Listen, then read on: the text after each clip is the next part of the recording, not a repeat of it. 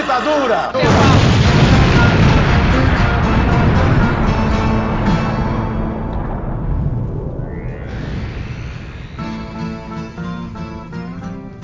Vocês sintonizou na Rádio Metamorfose, aqui é o Camarada Hidalgo, com vocês mais uma vez essa semana. Hoje estamos em poucas pessoas no programa, mas o assunto promete render bastante. Estou aqui com o nosso jornalista cultural Marcos Vinícius Beck. Opa, Hidalgo, opa, o convidado, opa, o ouvinte, é, boa tarde, boa noite, boa madrugada, enfim, bom dia, horário que você esteja nos, nos escutando, né? E como o Hidalgo falou, hoje a gente vai falar de alguns assuntos aí quentes do momento que a gente não esperava que ia misturar tanto, né? E acabou que misturou.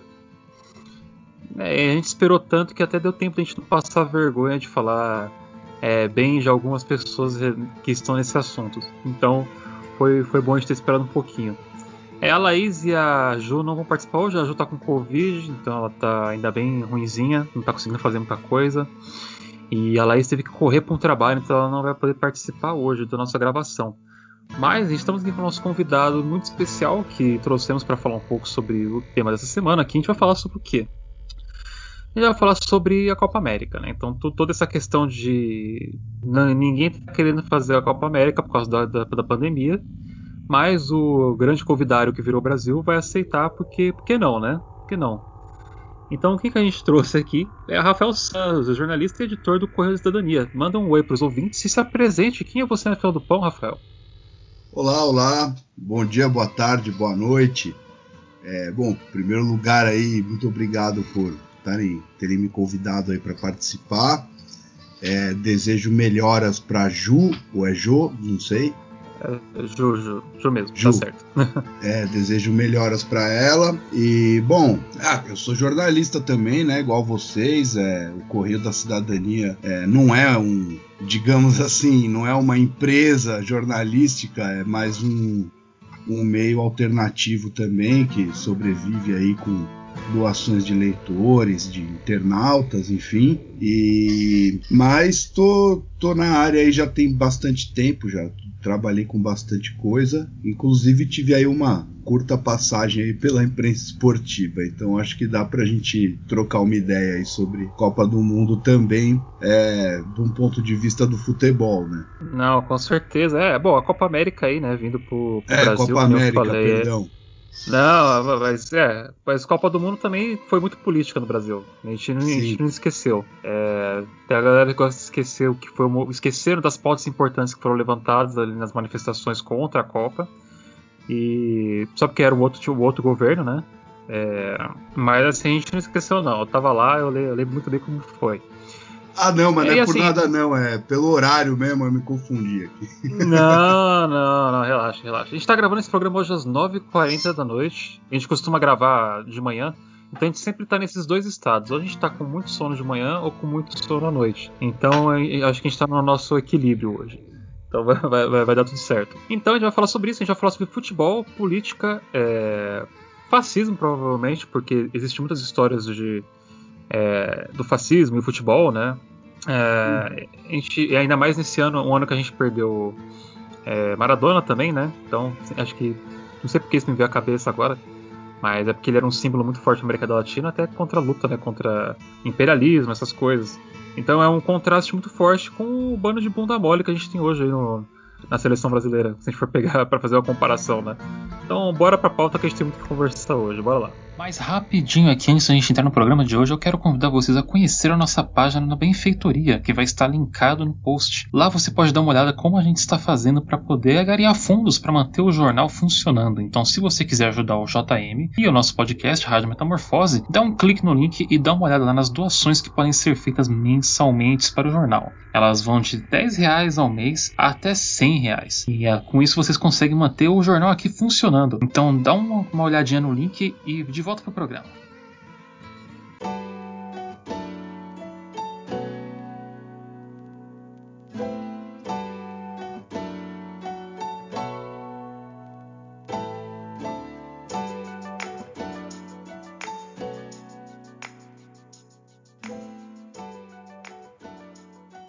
Então eu quero começar falando com o Beck e com o Rafael, né? Que são as pessoas que acho que entendem mais futebol do que eu aqui. Eu sou de São Paulo, sou corintiano, mas eu sou corintiano de que foi me passado pelo DNA, porque nem, nem futebol acompanho. E eu só gosto do Corinthians porque tem um símbolo muito bonito, o escuro do, do Corinthians, e tem camisas muito bonitas. E, e eu queria muito comprar aquelas clássicas que eles vendem. Mas, assim, acho que a primeira pergunta que eu quero mandar para a banca aqui, dos meus os especialistas que, eu, que temos, é: futebol e política se misturam? Começando com o Rafael, que é o nosso convidado, depois o Beck pode dar, um, dar o pitaco dele. É, sempre se misturou, né? Desde, os, desde que surgiu o futebol, pelo menos na história que a gente conhece do futebol aqui no Brasil, sempre, sempre teve misturado com política.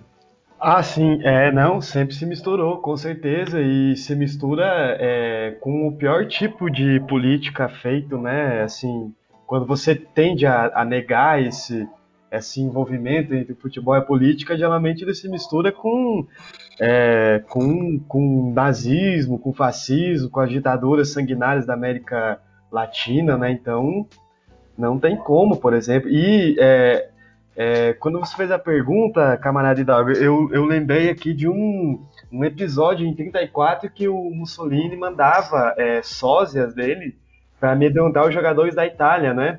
É, e a Itália ganhou a Copa em casa em 34 e ele usou essa essa conquista assim para se fortalecer diante é, a massa mesmo da, da população italiana, né? Então acho que isso é um indicativo aí historiográfico que não só se misturam, como às vezes são só uma coisa, sim, né? Sim. E curioso você trazer o exemplo do Mussolini, né? Porque a gente pode dizer que no Brasil, o Bolsonaro, se tem alguém que mais é, usa assim referências de Mussolini do, e também do nazifascismo, né? É o Bolsonaro. Tipo, o tempo inteiro ele tá, ele tá cometendo ali atos que são os atos assim que Mussolini praticou, né? É, é andar a, a, cavalo nas multidões, né? Gerando aglomeração. É, aqueles, aquele, quando ele foi nadar na praia também. Sempre aquela questão de demonstrar é, como ele é um homem forte, né? Viril e das forças armadas e eu acho isso muito curioso, sabe? Então, é sempre a questão ligada aos esportes também, né? Se a gente parar pra comparar essa, essa, essa coisa. Então, isso sempre isso me chamou muita atenção. Eu acho que por isso que eu acho que essa pauta é importante a gente discutir, porque não tem como despolitizar, né? Não tem como tirarem a política desse, desse meio, porque é intrinsecamente político. Futebol, ainda mais o futebol no Brasil é sempre ligado aí a essa questão é, isso é um esporte que todo mundo pode praticar, um esporte democrático, é, um esporte mais popular, acho na América Latina. Então, do a, mundo, gente, né? do mundo, é, do mundo, tipo, é, é que eu falo da América Latina no geral, assim, porque acho que a gente tem muito o, o, o futebol ele é europeu, né? Trouxeram para cá, é, ele não, ó, gente, spoiler, viu? O futebol não foi inventado no, no Brasil. É, ele, ele é inglês, se não me engano, né? O cara, o cara veio aí, trouxe o esporte para cá e a gente se apropriou e, e mostramos pro gringo como é que, como é que joga bola, né? é, mais mostrava, ou né? menos. Né? Mais ou menos, né? Porque o futebol ele tem. É, o futebol, como a gente conhece, ele foi organizado na Inglaterra mesmo, né? Mas só que você tem uma série de outros jogos aí antes do futebol, né? Pré-futebol, enfim. É, em diversas culturas diferentes, né? Tinha aqui na América também. É, é bom, os não, maias, né? É, eu não vou saber dar detalhes, mas talvez um dia a gente possa conversar aí com algum antropólogo, aí, alguém que, que manje disso. É, na própria Itália tinha um jogo mais parecido com, com o futebol também, que é anterior. Enfim, tem um monte de tem um monte de raízes aí do futebol, mas sem dúvida o futebol que a gente tem hoje ele foi organizado na Inglaterra e dali ele foi se espalhando. Agora, o lance que vocês estavam falando da, da, do futebol com a política, nem sempre o futebol teve é, esse viés tão de direita, né, digamos assim, quando se, se falava em futebol e política. Né? O, o próprio futebol paulista, né, da cidade de São Paulo, ele se desenvolveu é, paralelamente a uma, a uma guerra social que acontecia na cidade, né? Por exemplo. Né? Quando Charles Miller trouxe o futebol, enfim, se criaram ali aqueles primeiros clubes, o São Paulo Atlético, o Paulistano, né? O futebol ele era um esporte de, de elite. Né? Os primeiros campeonatos paulistas aí, se eu não me engano, foram uns quatro ou cinco seguidos aí que ganhou o São Paulo Atlético, que não tem nada a ver com o São Paulo de hoje, né? Mas enfim. É, e, a liga, e a liga ela era ela era excludente, né? Você, você, não podia, você não podia inscrever qualquer time nessa liga.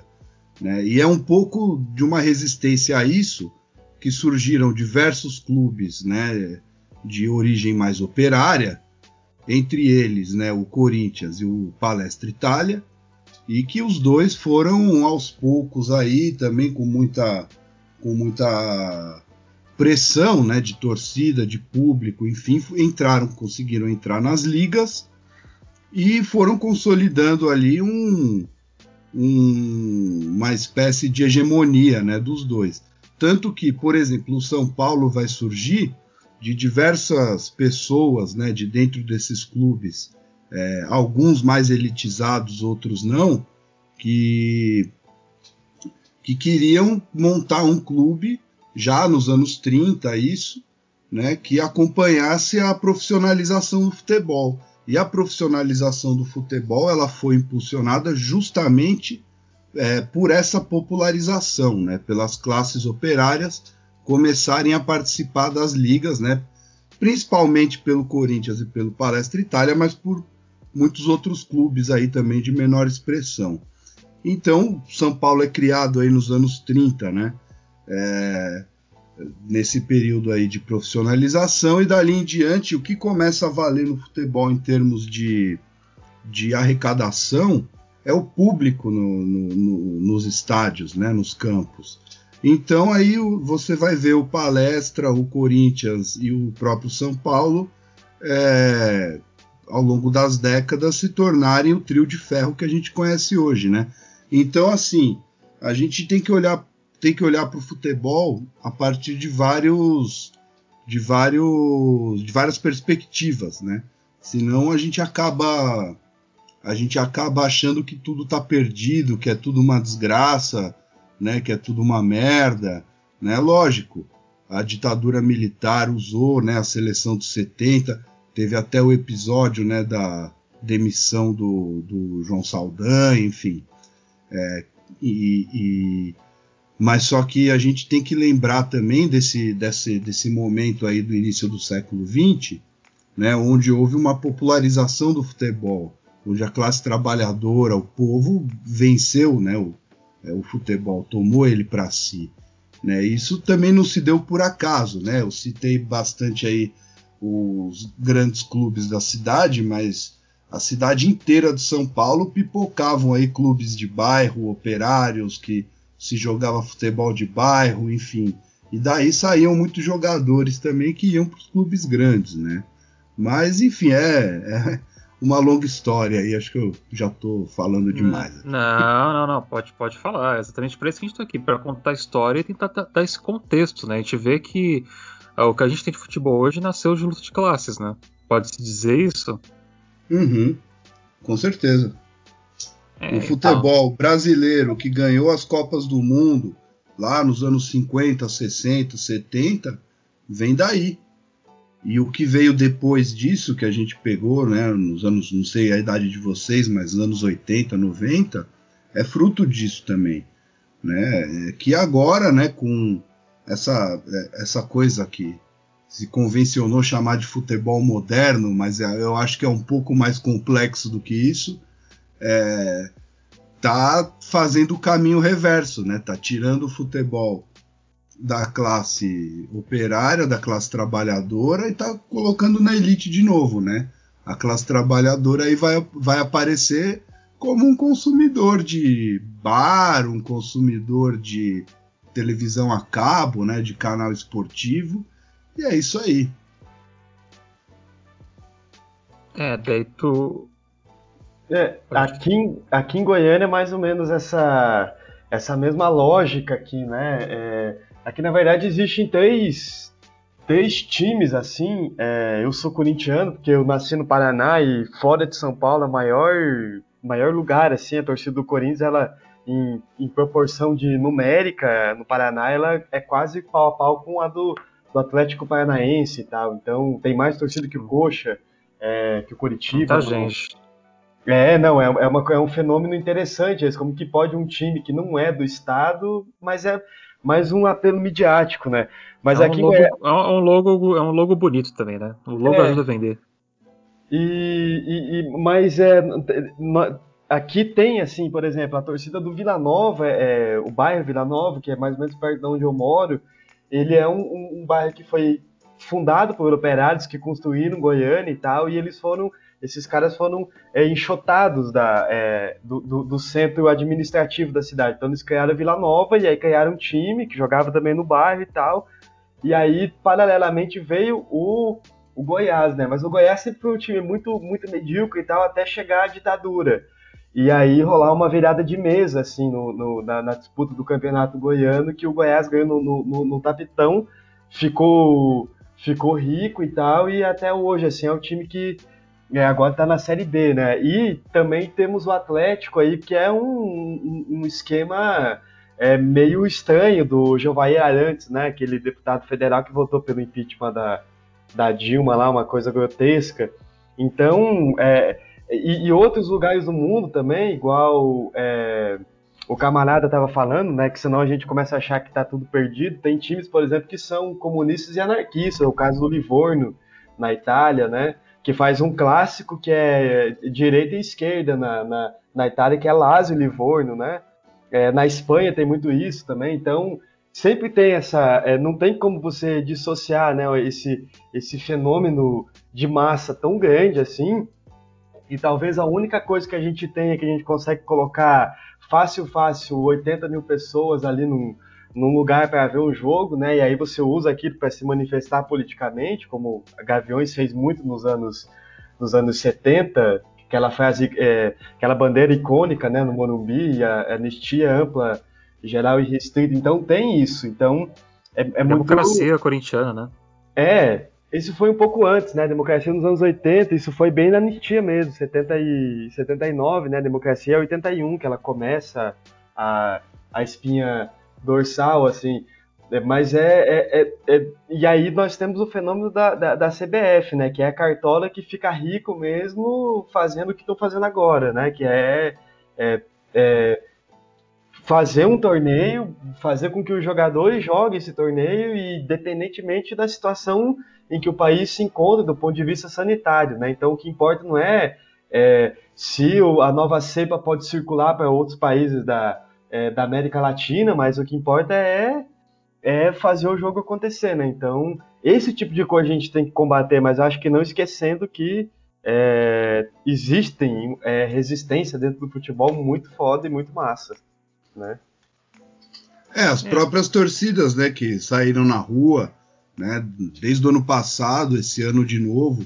Eu não sei aí em Goiânia, mas em São Paulo é, eu, nem, eu não moro mais em São Paulo, né? mas enfim, eu tô, tô de olho, né? Saiu o pessoal do Corinthians, saiu o pessoal lá da, do, do Palestra Sinistro, lá do, do Palmeiras. É, o pessoal tá. E tá, e tá tendo, né? Um, um, uma entrada maior, né?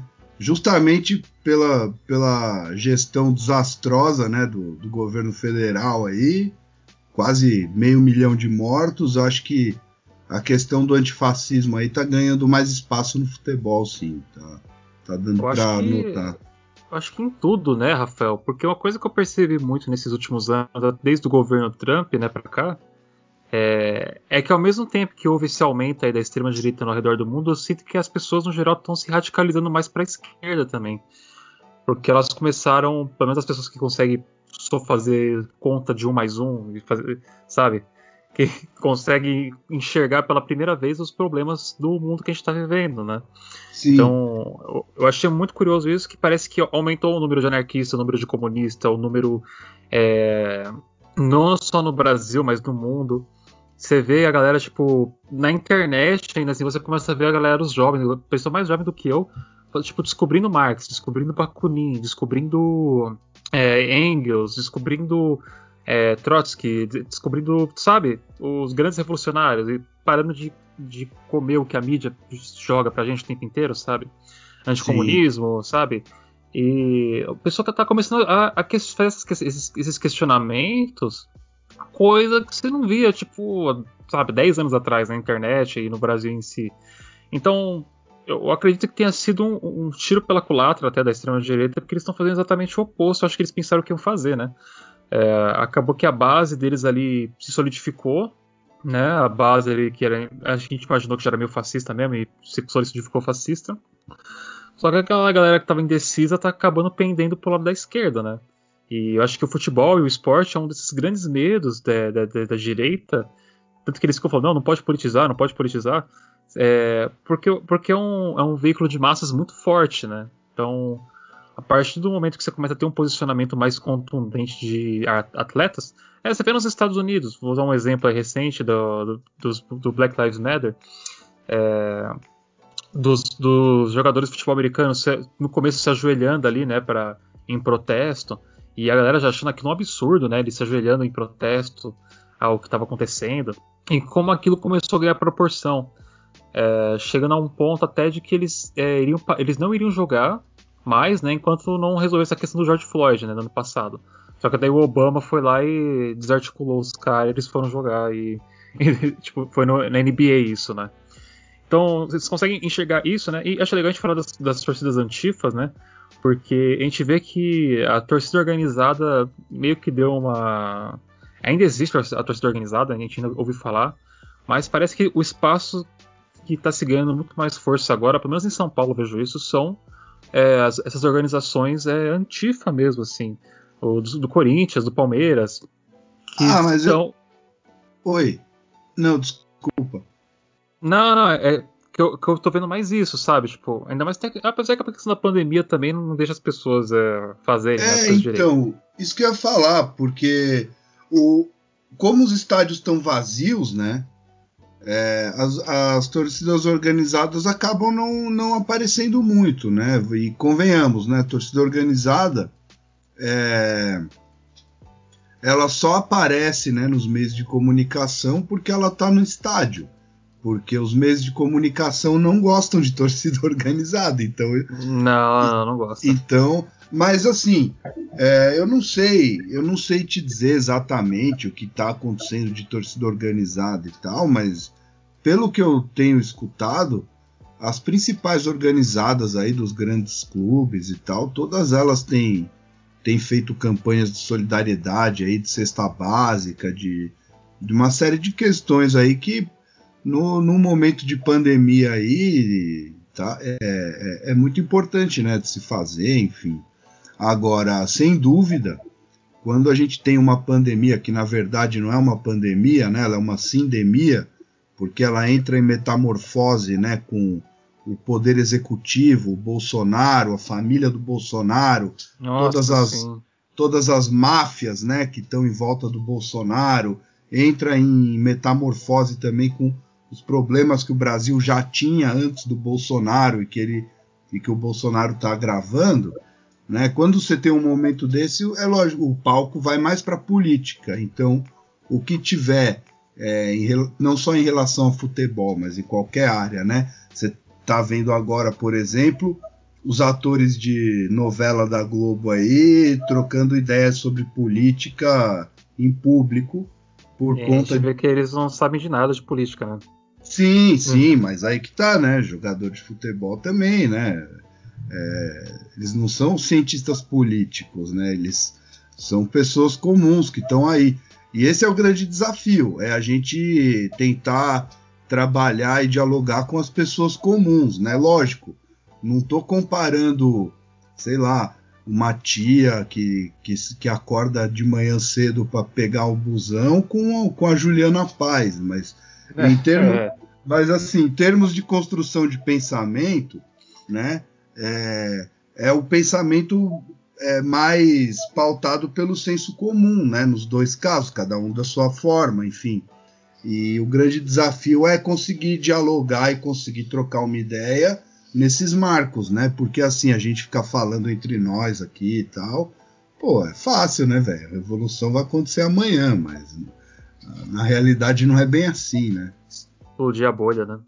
É, é exato. É, essa é o grande. O grande... Mas o, o, o jogador de, de futebol né, tem uma outra questão, assim. É, eles vêm geralmente de uma classe social muito é, de pobreza mesmo, assim, de, de, de, miséria, etc. E aí esse cara acende na vida, fica rico, assim, é, vai jogar na, na, Europa agora, é febre, né, muito novo, assina contratos milionários e ele vive uma vida muito autocentrada, né, em bater recorde, etc. E acaba que ele não, não tem muito, ele acaba que ele fecha o olho para o mundo, é, o que está acontecendo ao redor dele ou para a coletividade. Agora, a atriz da Globo, no caso da Juliana Paz mesmo, é despolitização total, porque é, é, para ela estar tá ali, ela, quer dizer, ela precisa ter também uma. uma é, geralmente esses atores são. Eles têm ensino superior completo, então pressupõe que eles tiveram acesso, só são despolitizados mesmo, né? Então, essa é uma comparação interessante de se fazer também, não perder de vista, né? É isso sim, mas vou dizer um negócio pra você, viu, Beck? Assim, é, eu conheço muita gente que é, que é, formada, que tem diploma e que é burra que nem uma porta em questões ah, não, políticas é. e, não, e, gerais, assim, né? Com tipo... certeza, com certeza, cara. É, porque educação política não é necessariamente uma educação formal, entendeu? É, é uma coisa não está necessariamente relacionada com a outra. Nem um pouco. É, e a gente tem no Brasil uma educação política muito fraca, cara. Tanto que assim, você estava comentando, né, que tem muita gente é, se interessando e tal, mas, cara, se interessar é, é só a primeira parte, né, cara? A segunda parte aí, a mais difícil, é você mudar a, a, maneira de você pensar, né? De você construir o seu pensamento, de você sair do senso comum, né? Isso é muito difícil. Tanto que, cara, todos esses personagens aí da mídia, assim, que nego fica esculachando no Twitter, essas coisas, tipo Vera Magalhães, Guga Chakra. Pedro Dória. É, esses caras, essa turma aí, é Gabriela Prioli, é, esses caras aí é, tu, é, é, é tudo. É, é, senso comum puro, cara. É senso uhum. comum puro que esses caras fazem. Né? E aí eles têm os intelectuais o, deles, né? Tipo o Karnal, assim, o Pondé, que são os caras que, que vêm com um arcabouço teórico aí para justificar o senso comum, para falar, não, é isso mesmo, vocês estão certos e tal. Entendeu? Aí é complicado, é, né, cara? É, e o Karnal é o menos, é o menos pior desses. Ah, mas, putz, dá uma preguiça. Não, e, e, e, o mais louco, assim, que esses personagens da mídia, assim, né, esses é, liberaloides, assim, se você vê que eles escreveram alguma bobagem no Twitter, que seja, aí você vai lá e tenta uma retratação, assim, geralmente eles ficam ofendidos, né? Ah, eles, eles ficam putos. Eles Lógico, mesmo. Como é que você vai, vai questionar um ser de Superior. luz supremo desse? Sabe? Ah, eu vivo bater na boca. O Beck sabe, mano. Eu vivo batendo na boca esse pessoal no Twitter. Eles, eles não. Eles não gostam de ser confrontados com. É engraçado, né? Você fala, você fala com os jornalistas, eles não gostam de ser confrontados com fatos, com, com informação, com. expor essa questão do senso comum. Daí você fala que. Eu sempre falo para eles, cara, é muito fácil vocês fazerem o trabalho de vocês de onde vocês estão, porque para manter a hegemonia, o que não vai faltar é palpa para a obra. E vocês são palpa essa obra. Tipo, vocês estão aí só fazendo a manutenção da hegemonia. Vocês podem continuar na sua mediocridade. E despolitizar qualquer tipo de assunto é o que o liberal gosta de fazer, né? É, então a questão do esporte, que é uma questão é político sim, porque transpassa todo o tecido social nosso é, é uma questão que tipo, não tem como você despolitizar. O, o, contexto das pessoas que estão ali praticando esporte é já um contexto político. Aquele esporte existe por algum motivo político, aquele, é, existe, sabe? Então eu acho isso muito doido ele começar esses papos de tipo, a gente tem que despolitizar, a gente não pode misturar política com futebol, não sei o quê. É, eu acho que as coisas mais importantes da história do esporte que aconteceram no mundo isso que a gente está fugindo um pouco do tema que a gente vai falar da Copa América ainda. É, mas as coisas mais importantes que aconteceram na, na história do mundo aconteceram no esporte. É, a questão das Olimpíadas na Alemanha nazista, que os negros ganhou na frente do Hitler, né? Mohamed é, Ali. Exato. Também. Na Guerra do Vietnã, o Muhammad Ali se negando a ir lutar é, na Guerra do Vietnã. É... Enfim, é, vários eventos assim ligados ao esporte que são tão poderosos politicamente. E eu acho que é por isso que eles têm esse medo de tentar de, de deixar isso acontecer, sabe? Porque é um, movimenta muitas massas, né? O, o esporte. Mas isso se fala muito é, é, é, na cultura também, assim, é, você trabalha, assim, eu, eu, eu, trabalho aqui né, num jornal que faz parte do, é o segundo maior jornal do estado e tal, e aí às vezes você vai fazer, sei lá, uma resenha de algum filme, algum disco, algum livro, e aí você entra em, em questões muito, muito melindrosas que o cara fala e você precisa contextualizar para o seu leitor e tal, e aí um assunto puxa o outro, é, aí é, em geral cansei de ouvir de chefe, assim, a falar, ah, mas é, o leitor comum não quer saber, assim, do, da questão política. Só que aí você fala, pois é, mas não tem como você dissociar o cinema da política, por exemplo. Ainda mais porque o cinema é uma indústria de espetáculo que não, movimenta mas... uma grana enorme, né? Mas então... a pergunta é, quem disse que o leitor comum não quer saber de política? Exato. Exatamente. Quem que tá faltando isso? Quem que tá falando Exatamente. que não quer saber, sabe? Quem, é, quem é... tá falando isso? Então, cara, se o leitor comum não quer saber de política Manda o cara fechar o jornal, velho. Tem o jornal lá pra quê? Pra Exatamente. fazer igual a Folha, a Folha não, a Folha, o, fazer igual o Estadão que colocou lá cidades turísticas querem Nossa, atrair é. o home office. Pelo amor de Deus, né? É, não, é. O, mas é, é curioso, assim, porque é, isso a gente também percebe o movimento, né, de como as pessoas estão consumindo informação hoje a gente vê, bom, a capa de jornal, se ela era antes uma, uma coisa super importante, hoje ela perdeu a importância porque a informação é muito dinâmica e está no mundo digital. Só que eu acho que a capa de um jornal impresso ainda, ela é um documento histórico, né? E aí você vê que o jornal entrou mais uma vez para a história da pior maneira possível, né? E é, a gente tá naquela, naquela que... Sim, eu, eu, não, ia comentar que, inclusive, né, tipo, a gente tem essa questão dos jornais do Brasil, eles terem apoiado a ditadura militar, a gente já conversou aqui com é, várias pessoas que estavam vivas, né, na época da, do golpe militar, uhum. é, e falando sobre como foi esse apoio gradual, né, esse apoio desde o começo da mídia para o golpe, e depois, né, eles morderam a língua, daí só aconteceu o que aconteceu, e hoje continua a mesma coisa, estão aí, morde a sopa com o Bolsonaro, e tá essa loucura toda aí. Eu quero trazer aquele, aquele, aquele evento, né, que acho que foi muito similar ao que estava acontecendo aqui agora com a Copa América, que a gente estava comentando sobre a demissão do técnico da seleção do Brasil que entrou, que foi o que levou o Zagallo para a seleção, né? Que desagradou aos militares e quiseram tirar ele e colocar alguém que obedecesse também, né? Mais ou menos hum, assim. João Daí a gente Saldanha. tá vendo meio que um rep... o João Saldanha, é é, saiu, que era jornalista também, né? Então ele não, ele não era só só o técnico, né, de futebol, ele era um intelectual. É uma pessoa, uma pessoa ali muito politizada, né? Daí botaram os lagados no lugar dele.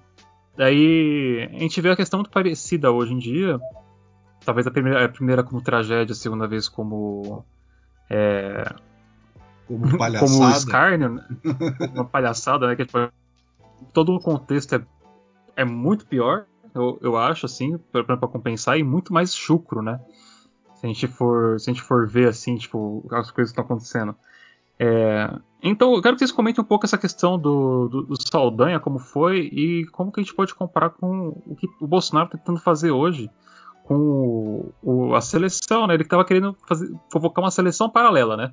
Só que no final das contas, a seleção canarinho amarelou e provavelmente eles receberam dinheiro ali, né? Tipo, para vamos calar a boca e chutar a bola. E, e eles vão participar e foda-se, né? É, e ainda tem aquela questão do presidente da CBF. A gente vai entrar em tudo isso ainda.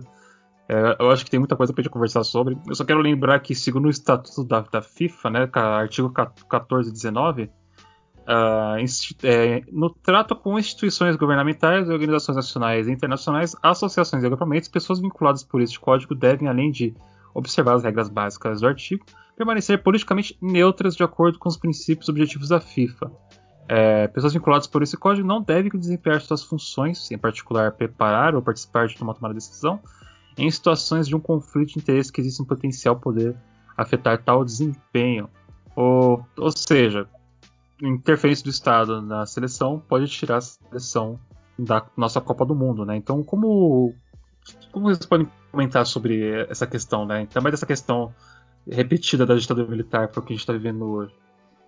Olha, sobre essa questão da FIFA que você comentou, eu acho que isso não diz muita coisa. Por causa do seguinte: uma coisa é, é ter uma regra, ter um direito, outra coisa é ele ser aplicado. Né? Por exemplo, é, a gente tem no Brasil uma lei que diz que todo mundo é igual perante a lei. Aí você vai olhar os noticiários policiais e ver que não é bem assim. Então acho que no futebol a coisa vai um pouco na mesma lógica. Se o Bolsonaro tirasse o Tite, colocasse o, o Renato Gaúcho e escalasse a seleção lá das Olimpíadas Militares para jogar a Copa América, Felipe é bem, cap... é, é bem provável que capitão. é, enfim, exato. É bem provável que não acontecesse nada. Agora, é, você, não sei se vocês vão lembrar, mas logo, logo quando entrou o Michel Temer, enfim, teve uma menina na torcida do Botafogo que levou uma faixa Botafogo antifascista. Uhum. Eu não lembro se foi Lembro, lembro, logo que entrou o Temer ou se foi logo que entrou o Bolsonaro. Foi um dos dois. E, cara, e ela foi expulsa do estádio pela, pelos PMs, entendeu? Uma menina, sozinha, entendeu? É, enfim. é, então, acho que a lógica é um pouco essa, né?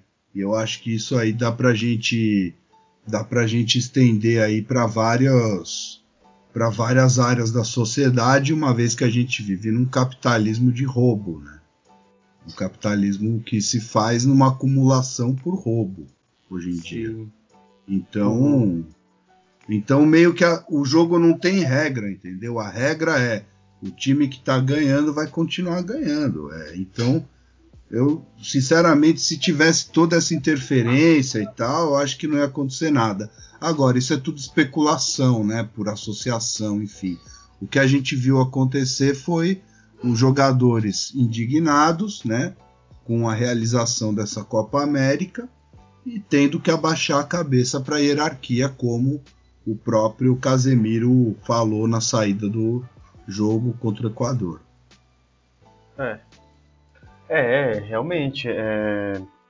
E, e- e tem um outro, uma outra questão também, assim, que a, a CBF ela usa né, os símbolos da pátria, o hino nacional, etc., mas ela é uma instituição também que é uma Privada. instituição privada, né? Então aí já é um- uma questão que, se você olhar para as nuances, não, não faz muito, muito, muito sentido acontecer isso. Quer dizer, só que eles também não prestam, não prestam contas é, pro, pro país, ou seja, eles vão organizando esses eventos, o Brasil vai jogando, é, vai fazendo amistoso, por exemplo, que isso foi até, até provado por um jornalista inglês, é, que chegou a, a- o famoso amistoso que teve contra Portugal aqui no, no em Taguatinga, no Distrito Federal, em 2008, eu acho, que foi um jogo que o Ricardo Teixeira ficou é, ganhou milhões para fazer aquele jogo ali, ou quando o Brasil vai jogar é, no Oriente Médio contra alguma seleção inexpressiva, né?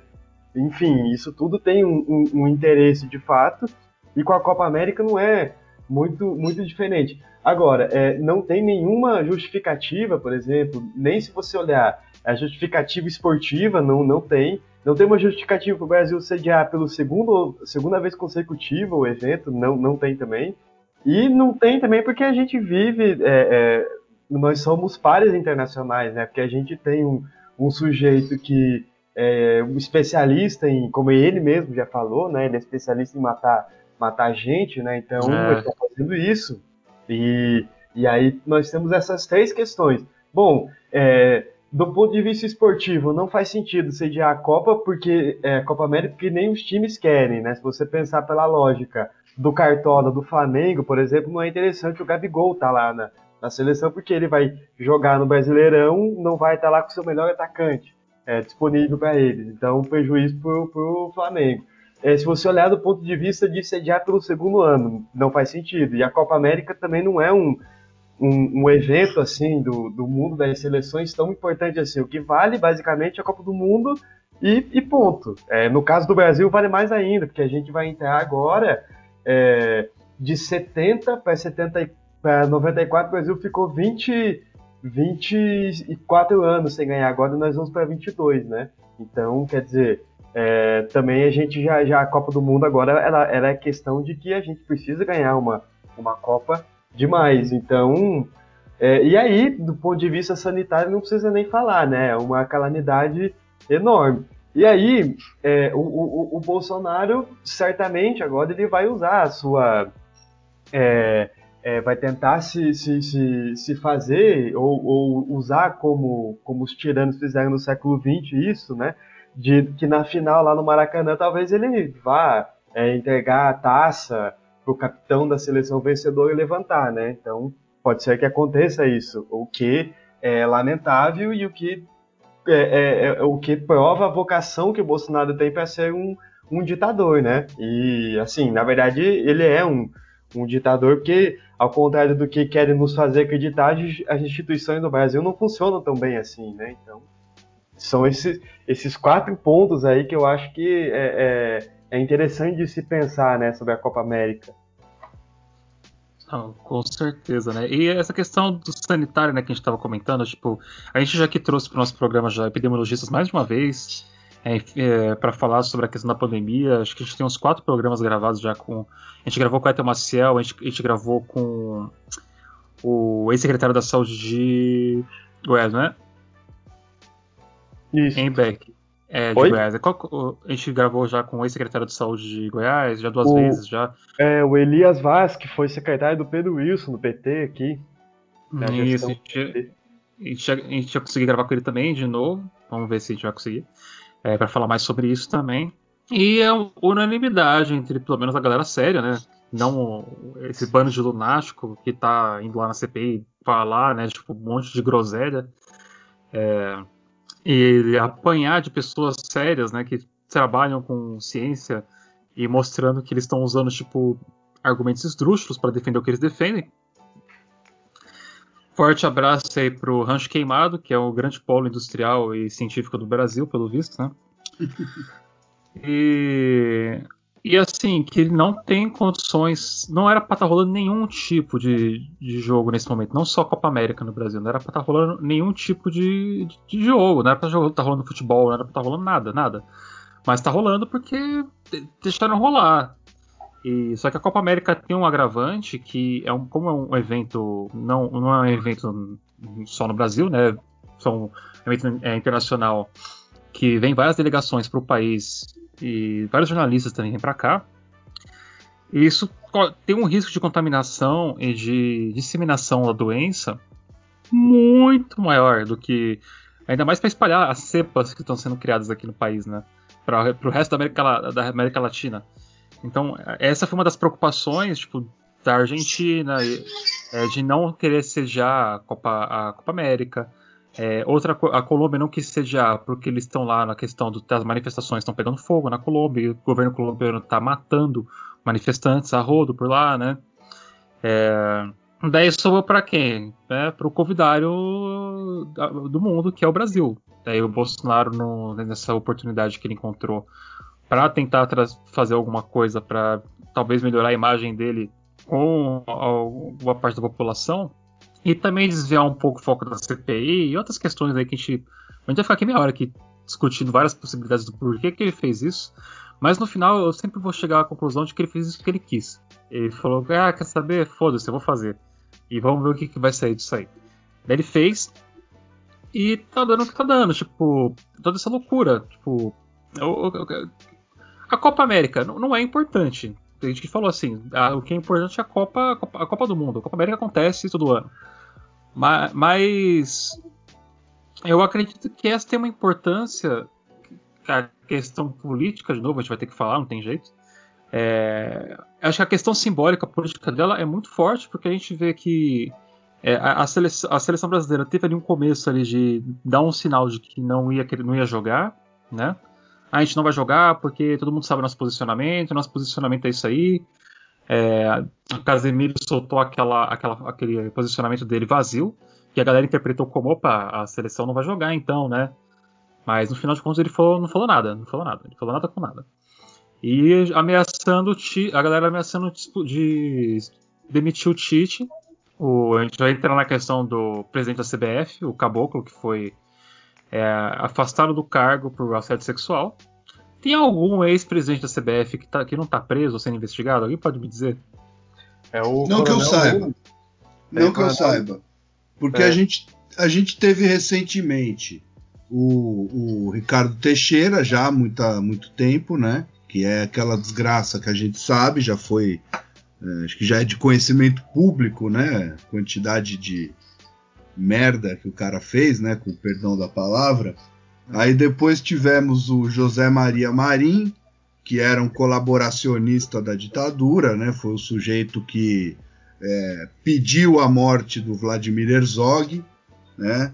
Aí tivemos aí esse, esse Coronel Nunes aí, mais alguns outros. Teve o Marco Polo Del Nero, que não pode nem sair do Brasil ou vir para o Brasil, enfim.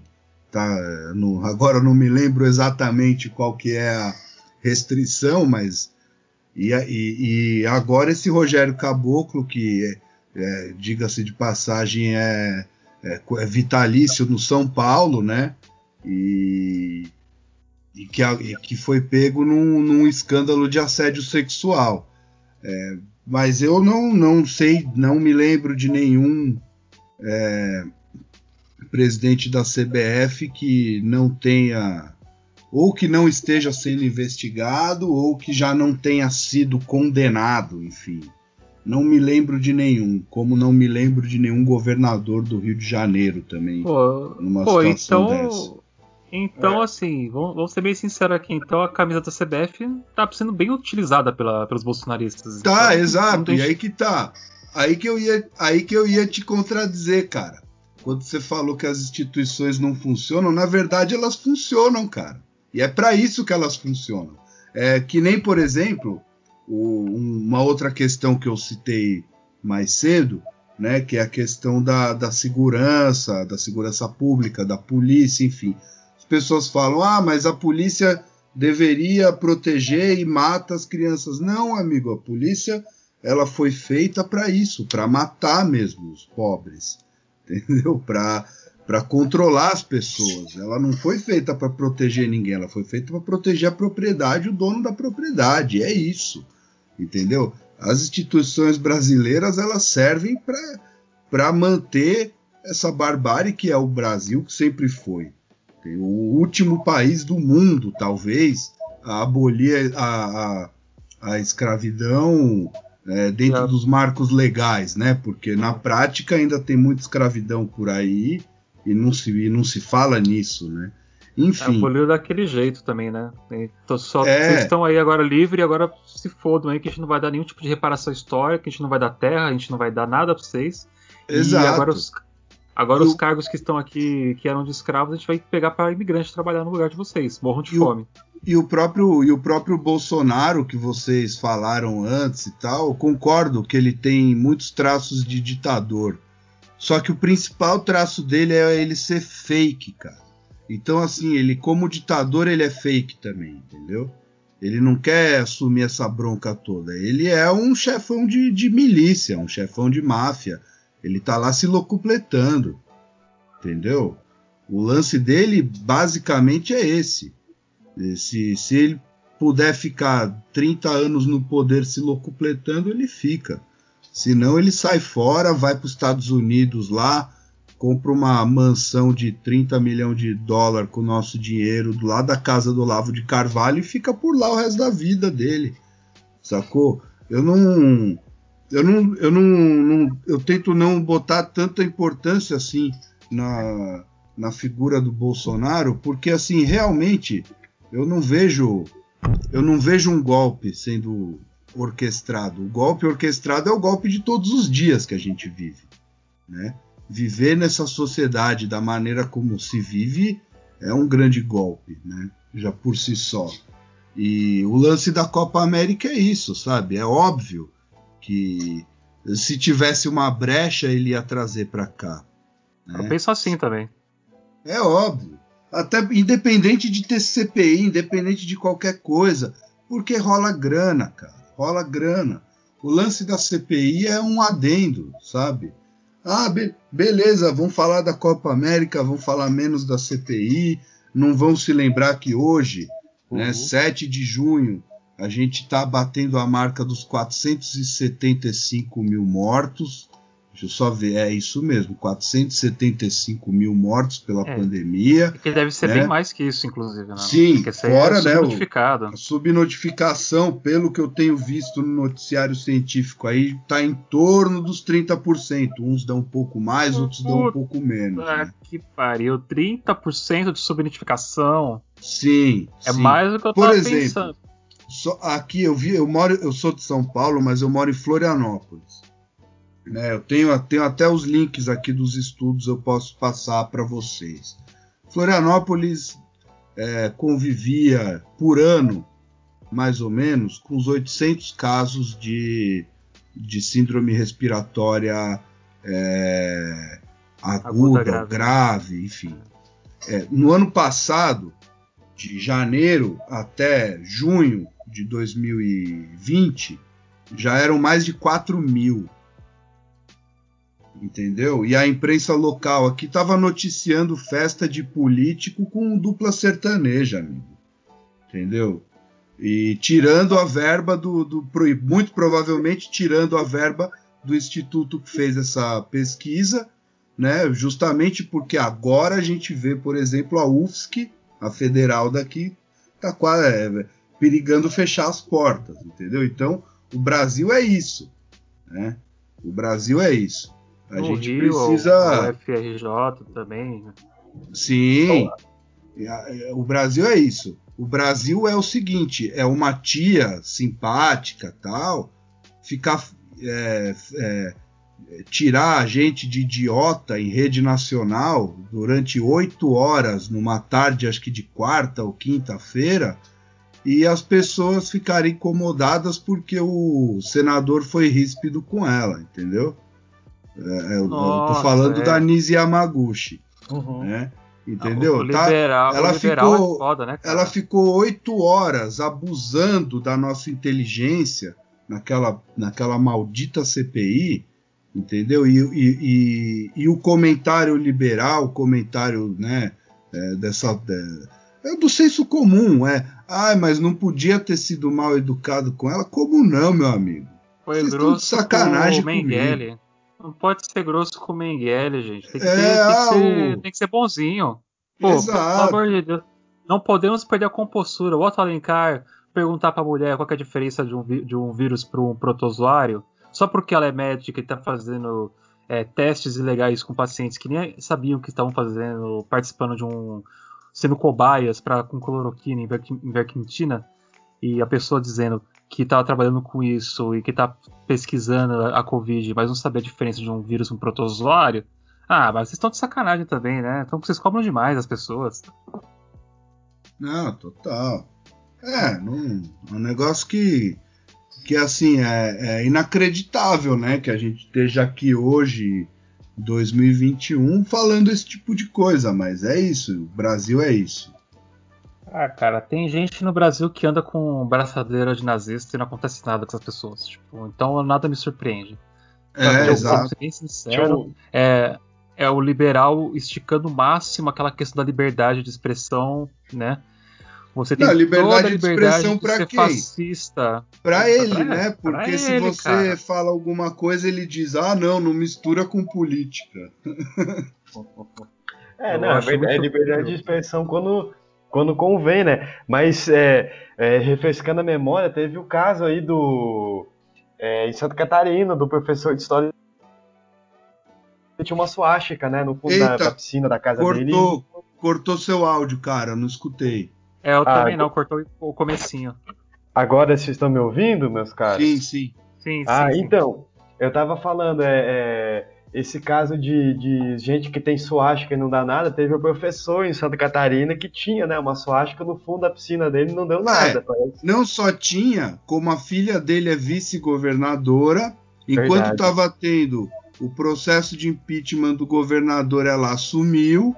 Aí perguntaram para ela em relação a isso e ela falou: é, ela desconversou do tipo, ai, as ideias do meu pai, eu tenho que respeitar porque é meu pai, não sei o que. Ela não, ela, ela não fez nenhum. Ela não falou nem algo do tipo é, que, que, que era algo condenável, nada disso. Ela tratou como sendo uma doideira do, do pai dela pai dela Nossa. também não é político? O pai dela também não estava sendo pelo Partido Liberal do, da região ah, ali? Ah, e eu vou ter que dar uma olhada. Eu não, não sei te dizer assim. Porque, é. pelo que eu lembro, era, era isso, né? Sim, é. Mas... é. Não, não. O que foram perguntar para ela foi porque ela assumiu o governo durante o processo de impeachment do governador. Sim, sim. Aí Cara, foram. Eu fizeram uma sabatina com ela e uma das perguntas foi essa. É, não tem aquele ditado, né? Se tem 10 pessoas na mesa e senta um nazista com elas e elas não fazem nada, na verdade tem 11 pessoas na mesa, 11 nazistas né, na mesa sentadas Exato. Com, essas pessoas. É, eu, eu, não sei, eu acho que em 2021, quando a gente está passando por uma situação de genocídio aberto contra povos indígenas, contra pobres, pretos, contra a nossa a população em geral, quando a gente vê o, o governo brincando com nazifascismo, tipo, de, dia sim, dia não, usando elementos ali é, visuais, usando discursos. Pô, o Bolsonaro citou uma frase completa do Mussolini uma vez, cara. Tipo, eu não sei se vocês lembram disso. Uh, tipo, foi acho que ano passado que ele mandou lá a frase completa do Mussolini. É, daí, tipo, isso tá acontecendo recorrente. Daí você querer chegar para mim e falar: Ah, não pode ser grosso com, com a tiazinha que fala manso. Ah, não, mas tem que manter a compostura no, na CPI. É, gente, o Brasil não tem condição nenhuma de sediar um evento como a Copa, a Copa América. Ah, é, é, como se a gente estivesse vivendo as Olimpíadas né, na época do nazismo, sabe? É, a, a, CPI, para mim, ainda está muito tranquila o que eles estão fazendo lá. Porque para mim aquilo ali tinha que ser tipo um tribunal de Nuremberg.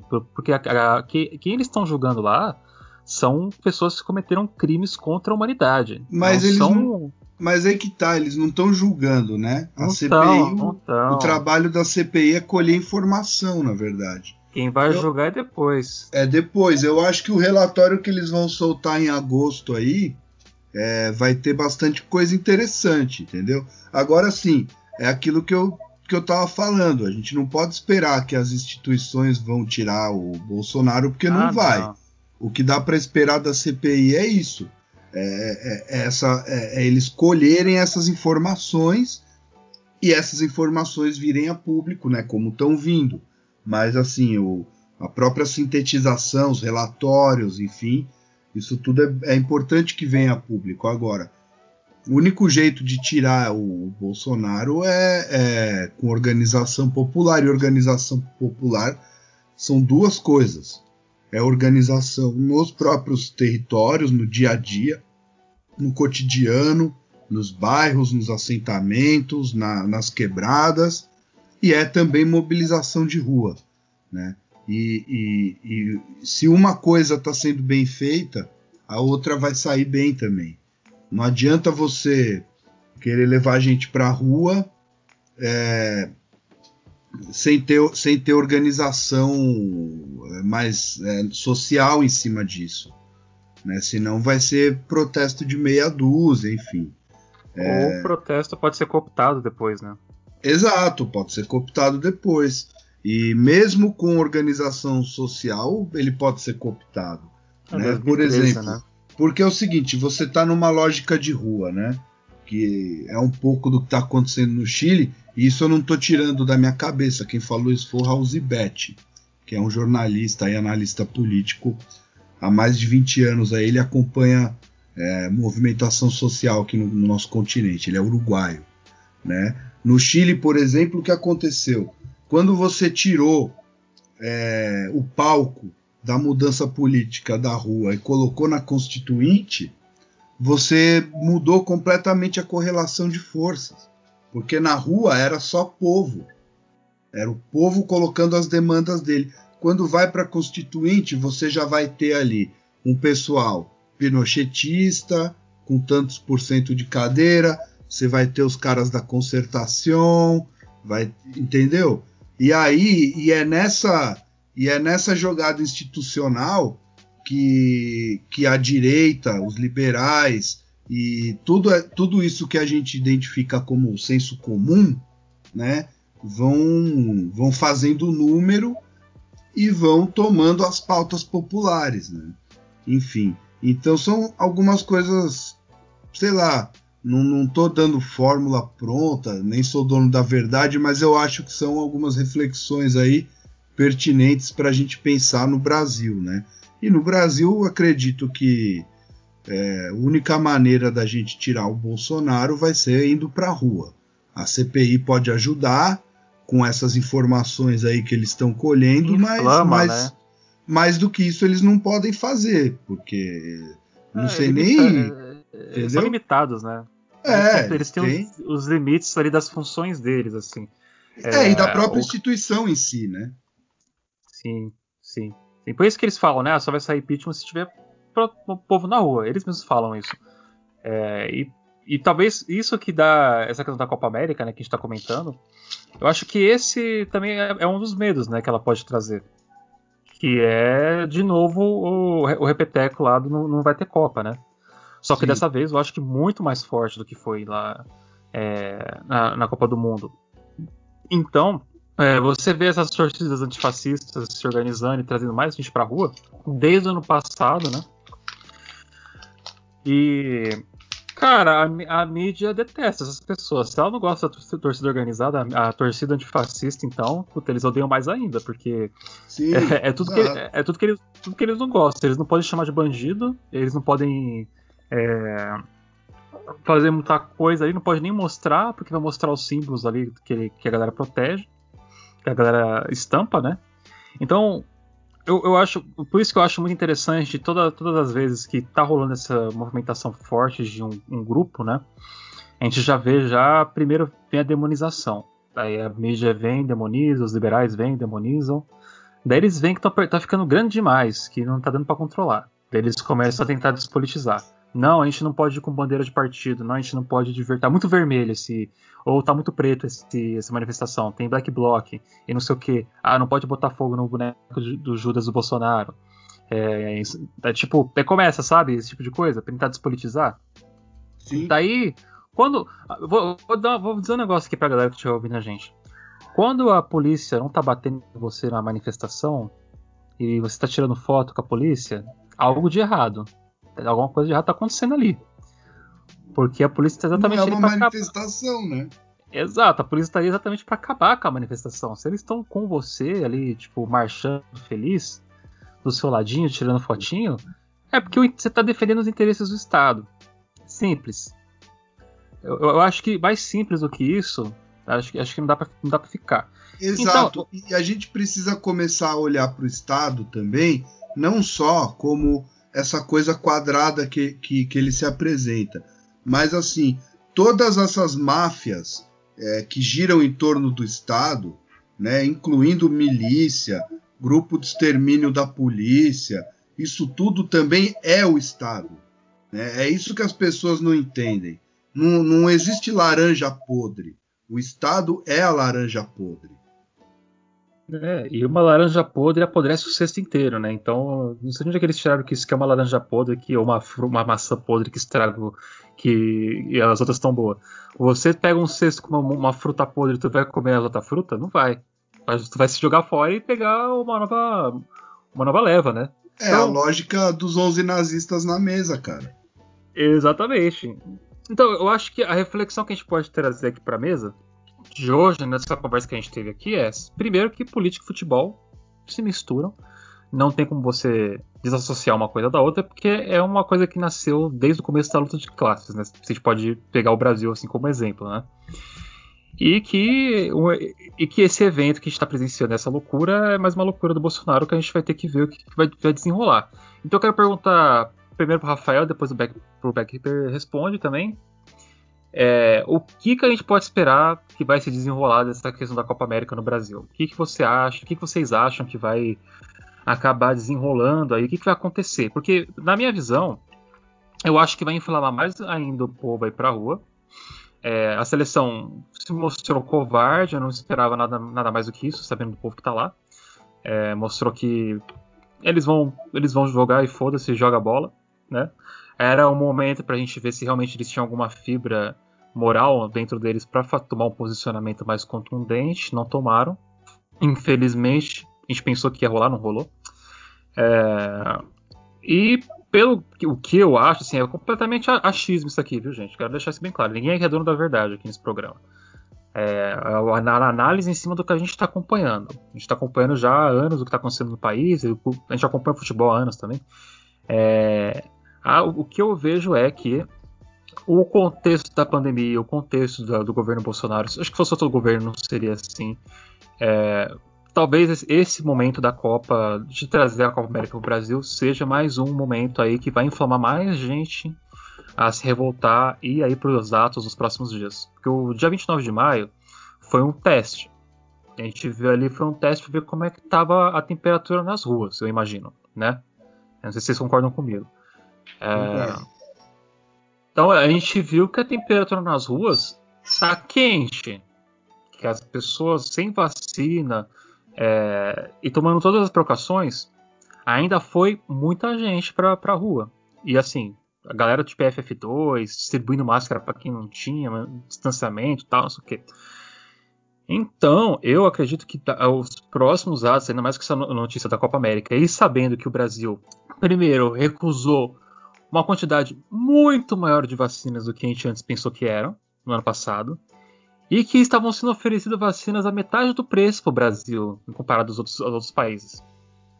Eu acho que essas informações que a gente comentou aqui da CPI, né?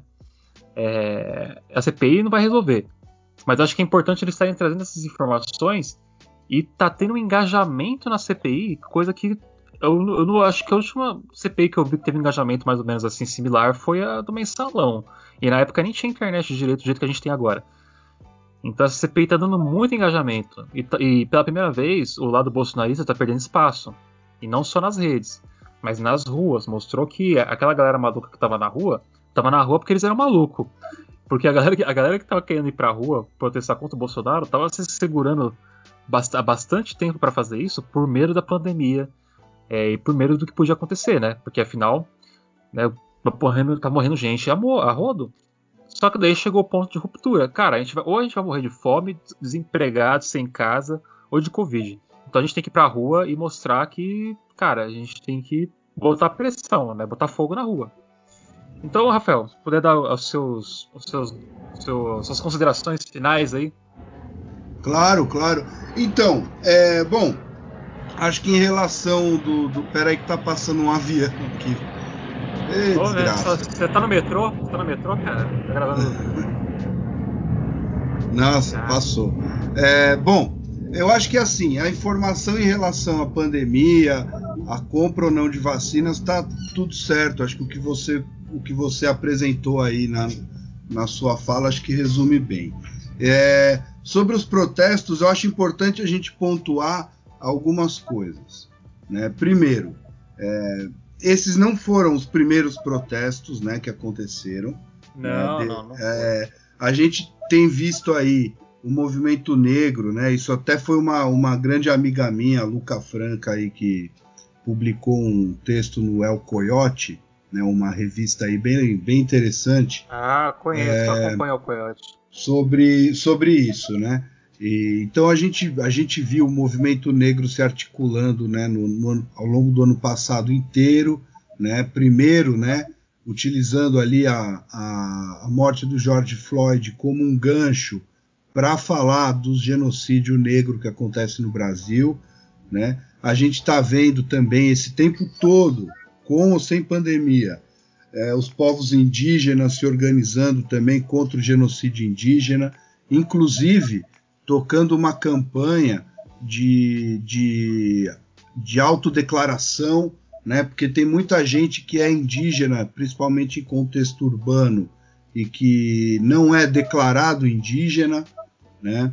E assim, quanto menos gente é, tiver declarado indígena, mais os grileiros vão usar de argumento para tomar terra, né?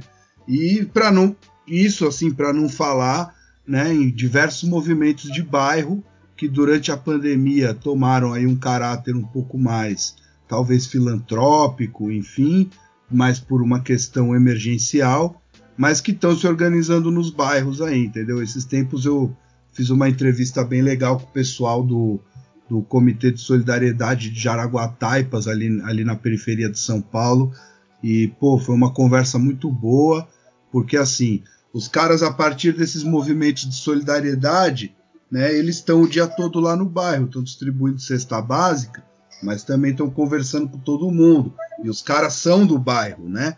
Não é gente também que vem de fora é, trazer luz e, e felicidade para ninguém. É gente que é, que mora ali, enfim.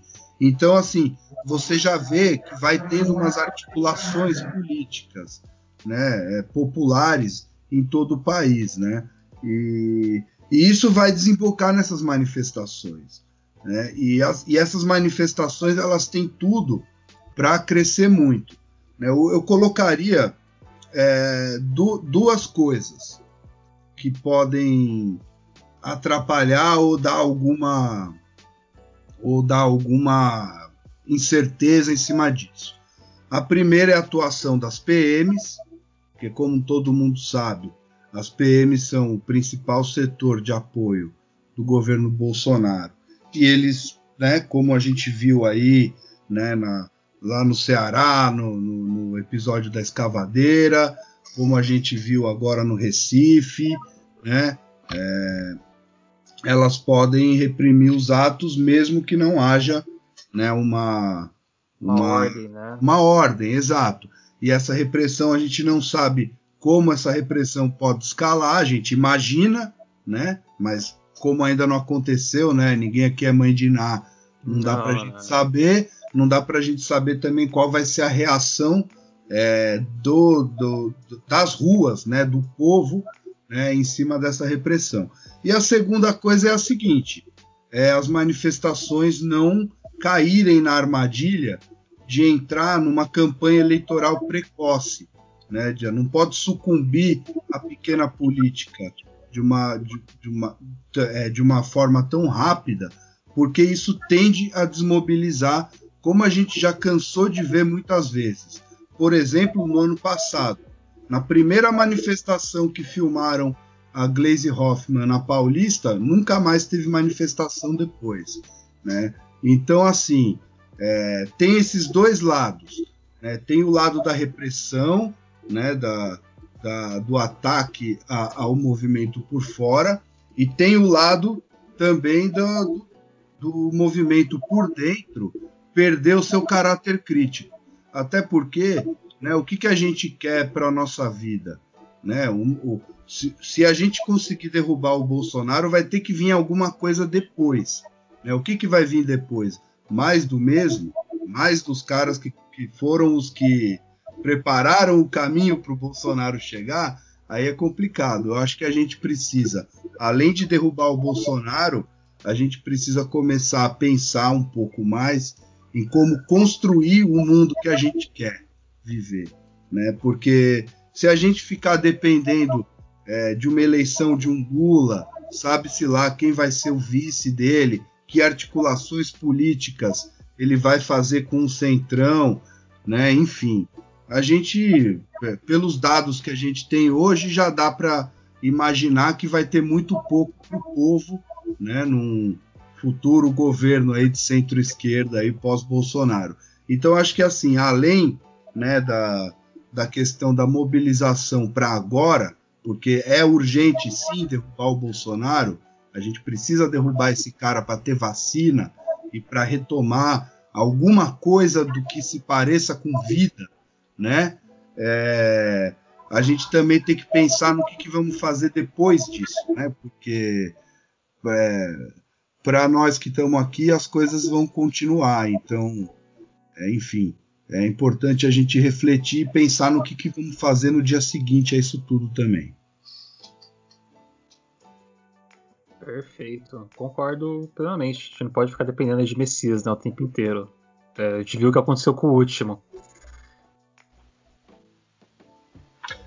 É, a gente não, não pode defender, depender de Messias, de, sob hipótese alguma, e é, eu acredito que é, a gente vê o estado das coisas não tão na sua é, normalidade quando você precisa ter que ficar dizendo o óbvio, né? Que vacina é uma coisa que salva vidas e talvez, talvez não, é a única maneira de controlar é, a pandemia de é, coronavírus. Mas também isso é um, um, um, um delírio de um país delirante que segue um sujeito que é um maluco, assim, é, de um terraplanista que o Bolsonaro segue, na verdade, que é o Olavo de Carvalho. Então, assim, a gente vive nesse combo de desgraça, de, de gente, assim, que sequer iluminista é. Veja você, eu falei sequer iluminista é, quer dizer, não são nem pessoas que... De um, de um, não estou nem colocando aqui de um pensamento é, é, de fato progressista, mas iluminista, que é o, o, o berço é, do liberalismo, né? O pensamento que das pessoas que fizeram a Revolução Burguesa de 1789. E é todo esse combo de desgraça e tragédia que a gente vive, é, e agora é, tendo o ápice na Copa América, isso, como vocês bem falaram, é aqui, isso é. Bolsonaro teve a primeira chance que ele viu que a Argentina viu que o, o, o negócio era uma furada, a AFA, que também é uma, uma federação corrupta, tanto que o Júlio o Júlio Gordona, se não me engano, também é mais ou menos como os ex-presidentes da CBF, assim, o cara morreu sem poder sair da, da Argentina, porque senão ele ia ser preso pela, pela Interpol, né? É, a Argentina, a Cristina Kirchner viu que ia dar merda, perdendo o palavreado, sediar a, a Eurocopa lá, voltou atrás e na Colômbia, pelo que eu li na, na imprensa de lá, o povo foi é, pra rua. Então, é, o povo se protestou lá e falamos, ó, não queremos a Copa América. O Brasil foi de prontidão e aceitou. Mas existe um, um, Você vê que o descrédito do Brasil no Mercosul mesmo, que historicamente o Brasil mandava alguma coisa no Mercosul, agora nem isso mais, é que você vê que o, os jogadores é, da, da, das delegações é, Uruguaia, Argentina, é, Chile, se não me engano, assim, eles falaram que eles é, só vão vir para o Brasil para jogar aqui mesmo, e depois vão voltar para treinar e para jogar. Então, vai ficar essa coisa, porque os caras entendem que se eles ficarem aqui, não tem como, né? Vai, você pode, você pode, se a delegação ficar aqui, quando acabar a Copa e você voltar para o seu país, você pode levar a cepa brasileira para lá. E aí, assim, não, não, não, não tem como de controlar a pandemia. Mas se fala no mundo, assim, os, os periódicos é, especia, especializados na cobertura de saúde dizem que a única maneira de controlar a pandemia no mundo é controlando o problema do Brasil. Então, o Brasil ele já oferece risco é, para o mundo inteiro. E aí eu concordo também, assino embaixo com o que o que os meus dois é, camaradas falando aqui, que é que, na verdade, é, precisamos tirar o Bolsonaro para ter o mínimo de, de vida e o mínimo é, de esperança, talvez, é o mínimo, assim. Então, o Bolsonaro, ele é o chefão aí de, um, de uma... O Bolsonaro, na verdade, ele instituiu no Palácio do Planalto uma extensão de Rio das Pedras, né? Assim, se ele pudesse, ele também construiria em Brasília prédio que ia cair ia matar pessoas, igual a gente viu aí é, no, no feriado acontecer no Rio. Então, Brasil virou uma republiqueta miliciana mesmo, é... E aí precisamos sair dessa, sair fora dessa. E... Mas há esperança, porque quando você vê, por exemplo, que o vizinho nosso no Peru, o que tudo indica, vai dar, até quando a gente está terminando de gravar esse programa, parece que a esquerda está na frente lá, né? Então o, a, a, filha do Fujimori, que foi um, um ditador no Peru que mandou esterilizar é, indígenas, o cara cometeu um crime que só nazistas cometeram, né? Posso te né? cortar aqui rapidinho? Por favor, meu cara. O... Isso que você falou de, de esterilização, isso era promessa de campanha da família Bolsonaro no Rio de Janeiro de esterilizar mulheres nas favelas. Isso é, eu lembro disso. Isso era a campanha é. do, do Jair, do Flávio e do Carlos. Só o idiota do Eduardo Embaixador que ainda não era político nessa época. Não era político, né? E, e é mais ou menos igual a Renan hoje, né? É o menino que ele diz que é transão, mas coitado. Enfim, é, piada, piada à parte. Essa, essa história ela é, ela é contada no livro A República das Milícias, do Bruno Paes Manso, pesquisador da USP e, e sociólogo que é especialista em, em, em milícia e tal. E ele fez um, um livro que é, é, é dramático, assim, mas para se quiser entender o Brasil, acho que precisa ler, que é, é como que a milícia cresceu ao mesmo tempo que o bolsonarismo cresceu na política. Então, assim, é só idiota mesmo, brincando com as nossas caras de achar que esses caras não são é, milicianos mesmo, porque não tem como. Então, o Brasil virou isso, né? O Brasil virou uma extensão lá de Rio das Pedras, a gente precisa sair fora disso. É, e a gente precisa encontrar esperança e talvez se a esquerda ganhar no Peru é uma, uma, uma, esperança de limpar, pelo menos da América Latina, esses caras, né? Porque lá no norte saiu o, o, o, o babacão morre, o, o, idiota morre, então um idiota mais ou menos, assim, mas pelo menos é um cara que não é anti-ciência, né? Já é alguma coisa. E é isso mesmo, é... Eu que gosto de futebol, não sei se terei estômago para ver a, a Copa América, assim, é, num, num não sei, eu não tô nem conseguindo ver jogo direito, porque se não tem torcida, perde, né, um pouco da, da graça do espetáculo. E a Copa América eu não vou ver também, porque talvez o você sente, né, que, é, que você está sendo conivente de alguma forma. E se parte da esquerda na ditadura dizia é, que eles iam ver o jogo da Copa de 70 porque eles não poderiam deixar a ditadura roubar, né, aquele timaço do que o Saldanha montou e depois o Zagallo levou o crédito, né, mas a história fez jus ao, ao Zagallo e falou que foi o Saldanha que conseguiu fazer 10 camisa 10, é, 4 camisa 10 jogar junto. Então, é, com esse time não tem nem como. Então, quer dizer, deixa o bolsonarismo roubar essa seleção de. Não, de, pode pegar, pode levar. De perna de pau, né? Mas aquela seleção até entendo, assim, é uma sacanagem mesmo. Mas essa. Não, essa, essa daí, cara, eles podem abraçar o, é. o diabo e ir pro inferno, tô, tô nem aí. É... Mas é, meu cara, meus caros, eu me alonguei demais, assim, fui falando mais ou menos o que eu tava sentindo e tal, tentando sintetizar o que vocês colocaram também, né? É, é isso. Fico por aqui e é tentar resistir. E não vejo a Copa América, hein? É, bom. É isso. É, é, é, essa lição que fica. Não, não vejo a Copa América. Rafael, é, ou, obrigado por participar do. Ou ver no Pirata, né? É, é se, for pirata, ver, né? se for ver, veja, veja no Pirata. Não dê dinheiro veja pra esse povo, pirata. não. Então, Rafael, primeiramente, obrigado por participar do programa de hoje. Como sempre, a gente tem um convidado aqui, eu peço para o convidado estar tá divulgando o trabalho dele e as redes sociais. Pode falar. Opa, beleza. Pô, obrigado pelo convite, cara. Sempre um prazer aí estar tá trocando ideia, estar tá falando as coisas, né? E bom, sou, sou editor do Correio da Cidadania, então quero convidar todos os ouvintes aí a conhecerem o Correio. Né? O site nosso é www.correiocidadania.com.br. A gente também está em Instagram, Twitter, Facebook, Estamos é, no YouTube também. Toda semana ali é, a gente está fazendo uma live aí interessante. Né? Precisei dar um break né, nas últimas semanas por umas questões pessoais aí, mas em breve vai voltar. E enfim.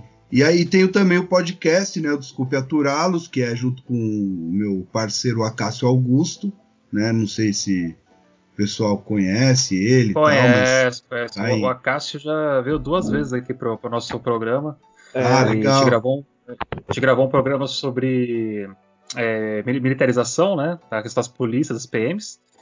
E um programa sobre anarquismo. Então, e ele que me passou seu contato. Recomendou você para ir para o programa de hoje. Então, ah, é um legal. conhecido da casa. É um conhecido da casa. Da hora, legal. É, e, e aí a gente tem esse podcast, né, que é um podcast que vai falar sobre luta social, sobre anarquia e um pouco sobre cultura punk também. Rola bastante som, enfim. É, tem um blog, né, que é desculpeaturalos.noblogs.org e a partir desse blog aí tem várias opções aí de escuta dos episódios, tem redes sociais aí também, dá para achar a gente no Twitter, no Instagram, é, enfim. E, sei lá, também tem um, também tem um Twitter pessoal meu, que é RFDCU40. E, sei lá, quem tiver afim de acompanhar meu trampo aí também pode me seguir por lá, eu divulgo minhas coisas lá. É, mas, tipo, eu não sou muito ativo no Twitter nem nada, eu só divulgo os trabalhos mesmo, de vez em quando que eu escrevo alguma coisa, enfim. E é isso aí. Fez é... bem. Bem, Pô, muito obrigado aí. E tamo junto, cara. Tamo junto. Não. Perfeito. As portas estão sempre abertas aqui para voltar assim que você tiver oportunidade de, se você puder vir. E a gente não, a gente não, aqui a gente não fecha uma porta e uma janela, aqui a gente abre outra porta. Massa, fechou, da hora. Bom, gente, depois de uma conversa tão. Uma, essa conversa que a gente teve aqui sobre política, futebol, esportes no geral, né? A gente, a gente falou sobre um pouco de manifestação também. É, porque afinal tá tudo interligado, né? Não tem como separar uma coisa da outra. Vamos pro botiquim que a gente vai falar rapidinho de algumas coisas que saíram no jornal. Então, bora lá.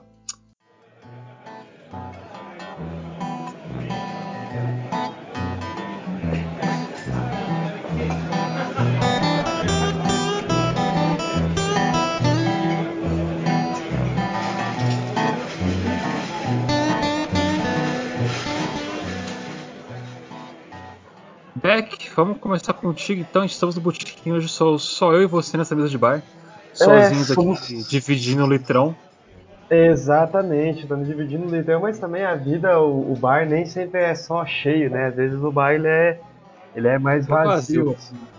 É, Pegamos o bar aqui naquela hora que ele tá abrindo. É, é, exatamente. Ah, mas a vida às vezes é uma mesa de bar é, com só dois amigos, né? Então, então também acontece isso. Bom, eu vou falar de, de dois textos que estão diretamente ligados a, ao, ao tema do programa, é, desse que você ouviu agora, de futebol, política, movimento, é, movimentos sociais, etc. Né? Que é, na verdade, um texto que ele já saiu antigo, que foi a crônica que eu, que eu escrevi, não vai ter Copa, né? Porque, na verdade, eu achei que ele tinha saído antigo, mas eu tinha, eu tinha quase que fui quase que um vidente, né? Porque eu escrevia na crônica que era difícil cobrar uma, uma postura, esperar, na verdade, uma postura de conscientização política desse elenco da seleção brasileira e etc. E aí eu comecei, a, aí eu vi o, o, o, o, Casemiro falando, né, o capitão do Brasil, eu falei, eu, eu acho que eu me enganei e tal com essa crônica, e ela saiu, eu lembro que eu até comentei com, com é, os camaradas de jornal, falei, a crônica saiu saiu antiga e tal. Fiquei meio assim, mas hoje, na verdade, depois da coletiva do, do Tite, nessa segunda-feira, eu vi que, na verdade, eu tinha quase que feito um exercício de futurologia, né? Porque aquilo Chegou que eu escrevi perto. veio a se confirmar, né? O, o pessoal queria mesmo derrubar o caboclo, que estava tratando eles como se fossem é, subordinados a eles, e quando na verdade os jogadores jogam na seleção por prestígio, alguma coisa uma coisa assim que tem mais a ver com o simbolismo de vestir a camisa da seleção brasileira e não propriamente é, com o fato de gostar é, daquilo ali, né? E Exato. O, o, o, outro texto é, que ele saiu é, nessa terça é um perfil que eu fiz do João Saldanha, né? Que muito se falou dele na, na mídia, muitas pessoas, muitos jornalistas, inclusive muitos de esporte de má fé mesmo, comparando o João Saldanha com o Tite, eu resolvi é, levantar algumas, algumas passagens da vida do João Saldanha em, em, em biografias, em textos, em arquivos de, de, de jornais da época, do, do, Globo, do Estadão, etc. É, e aí eu, eu peguei e reuni essas informações, eu fiz um perfil dele mostrando é, na verdade, como que o, o, João Saldanha sempre teve uma postura, é, uma postura de comunista mesmo, de filiado do Partido Comunista. É, inclusive, o João Saldanha ele participou durante o Estado Novo, nos primeiros anos da, da Uni, de uma de um atentado que a, a polícia do Getúlio Vargas quis fazer na sede da União Nacional dos Estudantes da Uni, né? É, e aí ele levou um tiro e tal, e ele jogou uma cadeirada na, no, no, no, policial.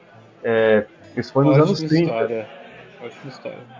Nos anos 50, ele estava em São Paulo protestando é, pelo monopólio do, do, do, petróleo. Quando o Getúlio Vargas criou a Petrobras e estatizou o petróleo, ele foi preso e foi mandado para o DOPS. o DOPS, para quem não sabe, é o Departamento de Ordem Política e Social, ele é, é, não foi uma criação da ditadura, ele existiu do Estado Novo, e aí quando teve a redemocratização é, através de um golpe, ele continuou, continuou, continuou, e ele só foi abolido, o DOPS em 88, então 40 anos aí com a finalidade é, com a nova do Constituição, né? Exatamente. É, 40 anos que existiu com a finalidade de torturar pessoas mesmo. Mas para mim a passagem mais emblemática da vida do, do João Saldanha extra-campo é que ele era amigo do Marighella. E foi quando o Marighella morreu, ele, ele já não era treinador da, da seleção mais, porque o Marighella morreu em novembro de 69, é, mas ele usava é, da, da, figura pública que ele tinha para sempre falar mal do Médici. E o, o, o super sumo de, de, de, como ele odiava o Médici foi no Roda Viva 85, ele chamou o Médici de assassino. É, então, João Saldanha, de hipótese alguma, você viu aí que não tem como é, ele é, ser igual ao Tite. No máximo, o Tite é um Steven Spielberg, assim, tecnocrata, conservador, é. e é isso, né? E o João Saldanha tinha essa coisa revolucionária e romântica mesmo, assim, do cara que que levou o Nelson Rodrigues a chamar, a, a chamar ele de João Sem Medo, né? Então, essa foi as duas é, textos. Eu sempre me alongo demais, porque futebol é um assunto que eu gosto muito de, de falar, mas eu também queria é, falar da indicação da minha amiga, é, da Laís, nossa amiga né? Laís, e ele que não pôde vir aqui, que ela indicou para que leiamos é, Allen Ginsberg, poeta da geração Beat, que escreveu o Uivo e outros poemas e que foi o cara que fez o, o talvez o poema mais transgressor do século XX, que é o Uivo, né? Um, é um calhamaço de cinquenta e tantas páginas em que ele é, critica ferozmente assim o estilo de vida é, do tio Sam e, e, e, ele foi, inclusive, preso por isso. Ele e o, o, o, cara que editou a obra e lançou, o Laurence Ferlinghetti, justamente porque nos Estados Unidos é isso, né, gente? Lá você pode comprar arma, dar tiro, que não dá nada, mas se você fizer um poema falando de liberdade sexual, liberdade, liberdade política. De Quanta liberdade de... tem nos Estados Unidos, né? É, você vai preso, né? Quer dizer, uma, essa que é a, a dita sociedade mais democrata do mundo, né? Então. Tu não pode é... andar com uma latinha de escola na rua, cara. Lá tem que é, esconder lá... que você tá tomando cerveja. Exatamente. Mas lá você pode comprar uma arma na esquina e sair dando tiro nos outros. Então, é esse que é o, o, o, o, tio Sam, né? O tio Sam tem essa, essa coisa. Peculiaridade, né? É. Não, perfeito, Beck, perfeito. Bom, eu voltei a escrever essa semana, eu consegui quebrar o bloqueio da Covid. Eu tô indo atrás de outras coisas para escrever, inclusive. Eu acho que encontrei um nicho que tá funcionando para mim. É, tem um texto que saiu um pouco antes do episódio da semana passada, e para quem não ouviu o episódio da semana passada, a gente gravou sobre o dia 29 de maio, por vacina, pão, impeachment. Eu, Beck, a gente estava na rua, ele, ele, em Goiânia, eu aqui em São Paulo, acompanhando manifestações, né? Que ocorreram, que a gente comentou também no programa de hoje. Então ouçam um programa que está muito bom. É, tem esse texto que eu escrevi falando sobre o dia 29 de maio, tá lá, saiu no dia 31 de maio, né? Saiu tipo dois dias depois, na segunda-feira. É, ficou um texto assim bem legal, assim, é, com as fotos das meninas, das fotógrafas que a Ju, que a Ju conhece. É, deixa eu até trazer aqui o nome da, delas.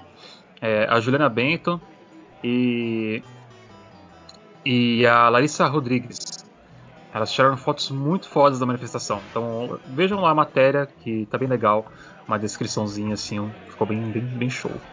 E uma outra matéria que eu escrevi, eu entrevistei uma desenvolvedora de um jogo nacional, né, do Asleep, um terror psicológico brasileiro que se baseia muito em obras clássicas dos jogos, como Silent Hill. E, e assim, ela são desenvolvedores independentes de jogos, né, fazer jogo, fazer que, que, criar, desenvolver videogames no Brasil é muito difícil, porque o pouco de incentivo que a gente tinha na, na área era da Ancine e a Ancine foi destruída, então não existe mais incentivo na área para desenvolvimento de jogos. Então eles estão fazendo um, um financiamento, é, um financiamento coletivo lá pelo Catarse para arrecadar dinheiro. Eles estão, acho que nos últimos cinco dias da, da campanha, estão quase arrecadando uh, o dinheiro que precisam para fazer o desenvolvimento do jogo. É, e assim, é, eu gosto, eu gosto, eu sou o cara aqui do, do, grupo nosso de jornalismo que eu sou mais ligado com a tecnologia, jogos, essas coisas. E eu gosto muito de videogame. Eu acho que é uma das da poucas mídias assim que você consegue ficar 100% imerso no que você está fazendo ali, sabe? Você consegue se desligar do mundo ao redor e se deixar transportar para um outro mundo porque não é passivo, né?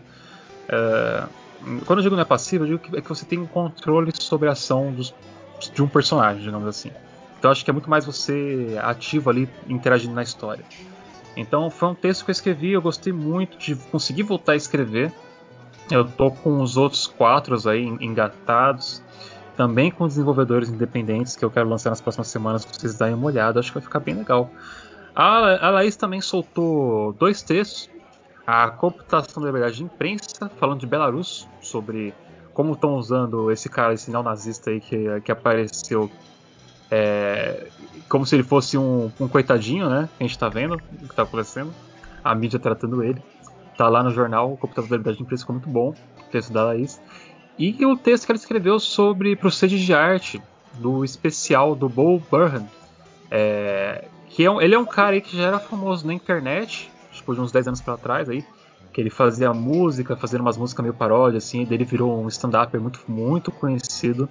E, e, ele ganhou esse especial na Netflix, que é um especial, cara, você tem que ver, Beck, que eu acho que você vai gostar, porque é um especial. Ele tá, tipo, preso na casa dele, né, tipo, sobre a pandemia, é, fazendo esse especial. E é praticamente um especial anticapitalista, anti-imperialista, uhum. comunista. Olha Tudo que só. eu não tudo que eu não estava esperando. As coisas, as críticas que ele faz no, no especial dele, assim, são coisas assim fantásticas, fantásticas, assim. Cara, procura, ah, procura ver lá o especial anot... dele, Bo, Bo Burhan. Anotei na minha é, cadernetinha que eu sou desses, né? Eu vou coisas de filme, assim, eu vou anotando no papel mesmo, porque o celular você quase não mexe, né? No, não mexe, na, não mexe. No no lembrete. E é bom porque a gente não desaprende, né, a, a escrever com uma caneta esferográfica, então também tem isso. Fazia tempo que eu não escrevi. Eu, eu tive que voltar a escrever no trabalho que eu tô agora com caneta. Tipo, os primeiros dias foi terrível. Eu tava, tipo, desenferrujando mesmo. Fazia muito tempo que eu não escrevia. Uhum. Eu, esse mundo virtual, né, a gente tá sempre digitando, né? É, a gente não. esqueceu como é que é as mídias, as mídias físicas, digamos assim. Físicas. Né? E a, a, e a, a pandemia acelerou né, esse processo. Hoje a gente fica, eu fico muito no acompanhando mesmo para trabalho, ou se não tweetando, mas aí eu vou no Twitter, do Twitter eu vou pro, pro Instagram, do Instagram eu vou pro Facebook, aí eu volto pro Twitter. A gente orbita, aí, né? A gente orbita. É, aí eu, sei lá, eu abro o é o país ou a Folha e eu fico nessa, assim, então é meio, meio maluco, né? Esse ah, ritmo. E, e, para não deixar passar também, tem a, a coluna provocativa do Icaro Max. Ele lançou ali uma, uma sobre o artista francês Antonin Arthur, a rebelião experimental e a busca pelo corpo sem órgãos. Um textaço que ele escreveu lá para provocativa. Então vão lá, vão perder. Eles vão ganhar uns 15 minutos ali lendo o texto que ele escreveu. E acho que o, o Beck deu dica cultural dele, eu vou dar a minha, que como eu falei que eu estou fazendo meus, jogando meus joguinhos, o que eu tenho muito feito nessa, nesses últimos dias é. Eu tô brincando um pouco lá na Twitch, né, Beck? Então eu tô entrando na, no Twitch, tô fazendo umas lives lá com o pessoal. Por algum motivo as pessoas gostam de me ver e estão me dando dinheiro com isso. Então eu tô ganhando dinheirinho lá. É... E eu tô jogando muito um joguinho chamado Stardew Valley, que eu já escrevi um texto pro Metamorfose no ano passado, que é um joguinho de fazendinha. Então é um joguinho muito calminho que você joga lá, ele, ele alivia a ansiedade. É tudo muito bonitinho, muito colorido. E também é um joguinho meio anticapitalista, porque você sai do da cidade grande. Eu acho que eu vou escrever um texto sobre Stardew Valley, Beck. Tô, eu tô muito tempo jogando e eu tô finalmente inspirado de volta a escrever. Vou escrever um textinho eu, sobre. Eu, eu, eu apoio. E as pessoas gostam muito desses textos que você escreveu uma vez, teve rapidão, assim, teve 30, 40 curtidas, então. É. Escreve. É um meio, né? É o meio, é. né? Tipo, é, é, como se tu, é que eu tenho um bloqueio às vezes. Eu tava falando com minha, a minha terapeuta, ela falou que talvez eu tenha TDAH, então eu tenho que dar uma olhada nisso aí. É, eu, tenho, eu tenho muito bloqueio para escrita porque eu fico pensando que vai dar tudo errado e que vai ficar uma bosta, daí eu fico, eu fico não, eu não escrevo com medo de ficar ruim, sabe? Ah, eu entendo. Acaba, acontece muito comigo isso. Eu acabo não escrevendo, ou quando eu escrevo, eu escrevo pouco. Eu, eu, é... eu não sou bem assim com a escrita, mas eu sou assim com outras linguagens do jornalismo, tipo. Ah, sim. É, foto, qualquer coisa que eu tiver que filmar, assim, eu. eu, eu a escrita, assim, eu, eu sempre tive muita. É, eu, eu era muito tímido, eu fui desenvolvendo isso quando eu comecei a trabalhar e tal, mas é, antes de, de começar a trabalhar em redação mesmo, eu era muito tímido, e aí a escrita me ajudava, até mesmo na faculdade, assim. É, eu ficava muito na minha e tal, mas aí, tipo, me destacava, entre aspas, assim, porque eu sabia, ah, escrevia, né, mas, mas para mim sempre foi uma questão de vida ou morte, assim, ó, eu escrevo, eu não me comunico, né, então... Eu, é, eu, eu, eu, acho que no final é insegurança, né, Beck? A gente é inseguro, é, né? Com a mídia é que a gente não tá tão, assim, né? É, Daí eu é. tô jogando muito esse Stardew Valley, eu tô muito, é muito divertido ficar lá cuidando da fazendinha, cuidando dos bichos, falando com as pessoas na fazenda. É um jogo anticapitalista, você sai da cidade grande porque você não aguenta mais aquele seu trabalho de escritório para uma corporação. Daí você vai para essa cidade pequena, você cria uma comunidade, re, você revitaliza um centro comunitário, você expulsa uh, uma corporação da cidade que estava lá para explorar e, e, tipo vender, sabe aquele esquema que, que a empresa faz? Tipo, o Walmart chega na cidade pequena, vende tudo mais barato para poder quebrar o comércio local. E uhum. eles podem fazer isso porque eles têm muito dinheiro, então eles não vão sair no prejuízo. Uhum. Daí é esse mesmo esquema. Tu faz isso e vai, tipo, revitalizando a cidade, fazendo amizade. Eu, é um jogo muito relaxante. Então, se vocês estiverem aí, gostam de jogar joguinhos, estão procurando alguma coisa pra ocupar a cabeça, que, pra ter aquele momento de desligar um pouco o cérebro, sabe? Que a gente tá precisando, né? Uma, duas horinhas uhum. de desligar o cérebro. Eu recomendo Stardew Valley. Eu acho que eu vou escrever um texto, tá na listinha aí de coisinhas que eu quero escrever, mais na parte técnica assim mesmo, talvez pro CD de arte. O último texto que eu escrevi pro de Stardew Valley não foi sobre isso, então acho que eu vou escrever um pro CD de arte sobre, mais aprofundado. E eu acho que é isso, né, Beck? Temos um programa hoje?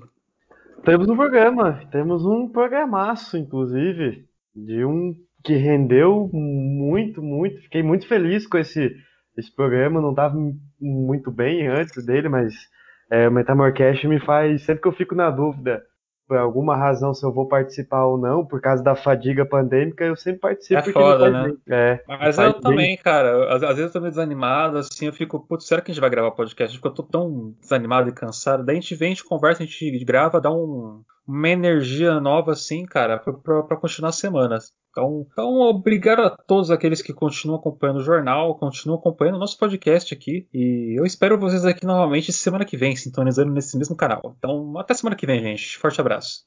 Até. Estalo Podcasts.